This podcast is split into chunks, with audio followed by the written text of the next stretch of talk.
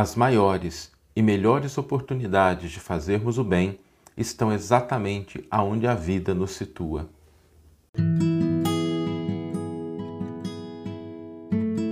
Você está ouvindo o podcast O Evangelho por Emmanuel, um podcast dedicado à interpretação e ao estudo da Boa Nova de Jesus através da contribuição do benfeitor Emmanuel.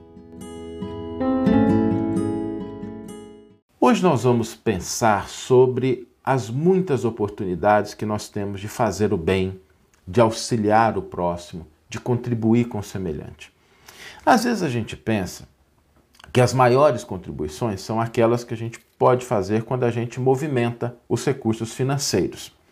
Nada de errado com isso, a gente ainda precisa fazer a movimentação de recursos financeiros, é importante que a gente atenda as pessoas que passam por dificuldade, mas a movimentação, o auxílio utilizando recursos financeiros, utilizando dinheiro, está longe de ser a única coisa que a gente pode fazer.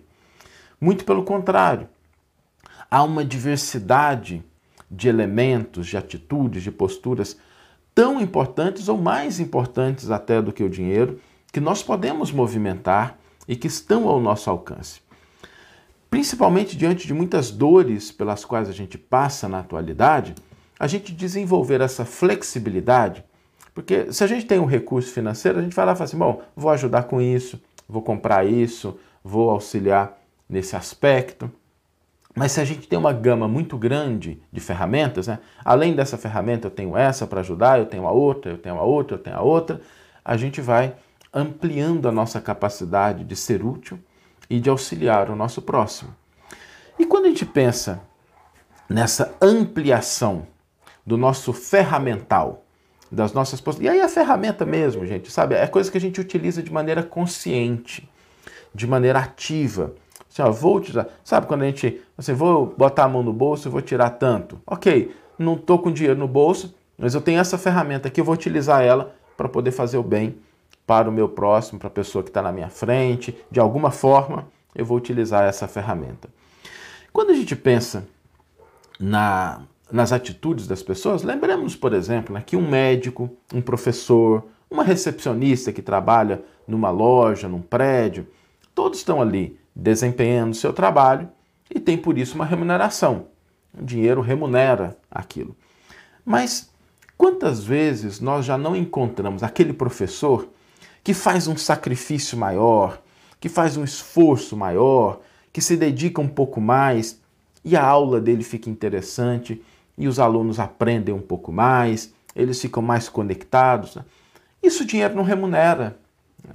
Esse algo mais que a gente faz, seja na posição de um professor, seja na posição de um médico, né, de um enfermeiro que atende com mais cuidado uma pessoa, que tem um pouco mais de atenção, que tem um pouco mais de zelo, que escuta um pouquinho mais, né, um minuto a mais, de repente a pessoa fala um pouquinho uma recepcionista que a gente vai no local e ela te recebe com um sorriso, ela te recebe com bom ânimo.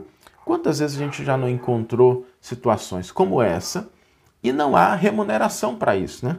Não está lá no job description, né, na descrição do trabalho da pessoa, ó, oh, sorria dessa forma quando a pessoa chegar, dedique mais tempo quando a pessoa estiver precisando falar um pouquinho mais, né? Sacrifique, sacrifique um pouco mais do tempo para poder desenvolver algo que seja interessante. Isso não está. É, um sorriso sincero, uma atenção a mais, não são coisas que a gente consegue remunerar.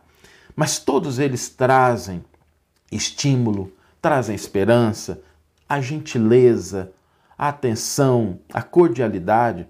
São coisas que podem produzir um efeito que a gente não imagina o quanto pode ser importante.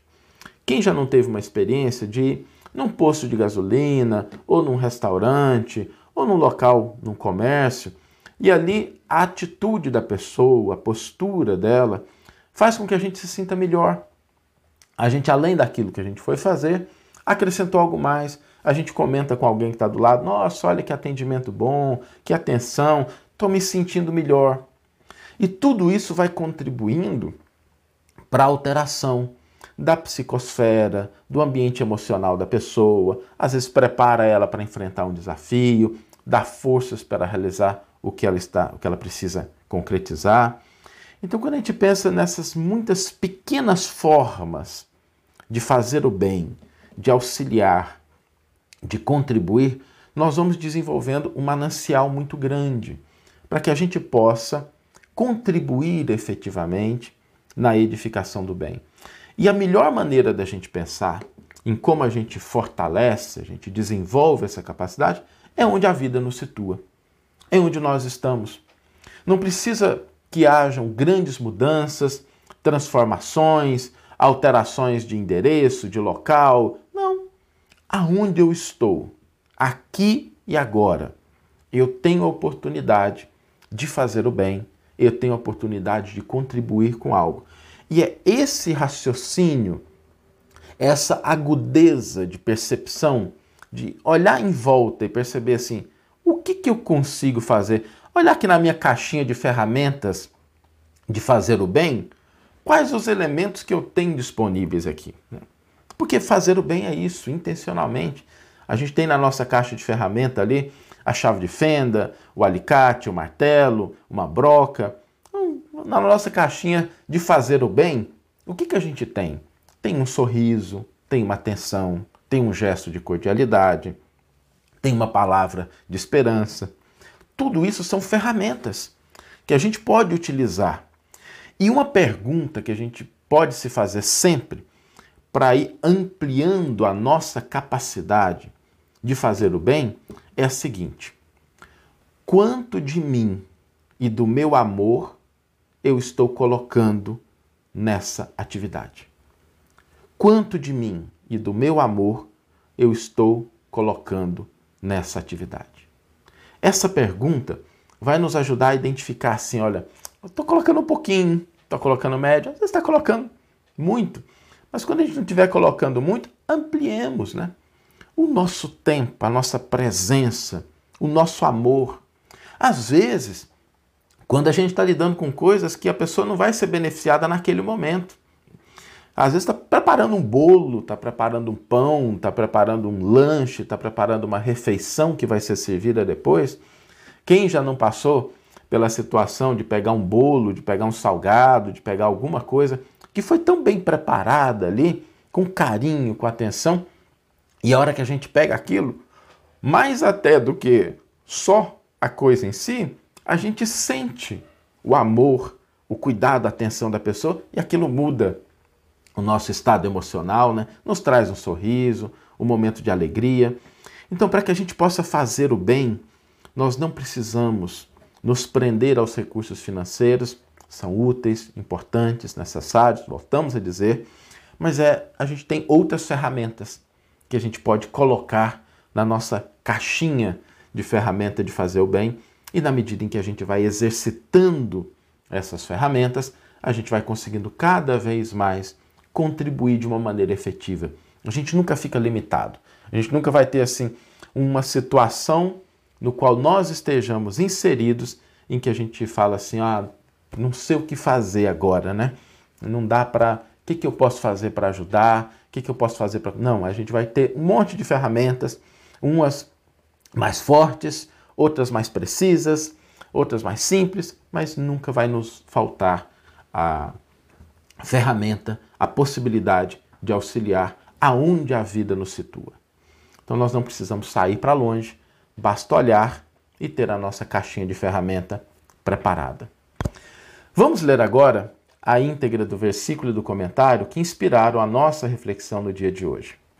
O versículo está na carta de Paulo aos Gálatas, capítulo 6, versículo 10, e Paulo diz o seguinte: Por conseguinte, enquanto temos tempo, pratiquemos o bem para com todos, mas, sobretudo, para com os irmãos na fé.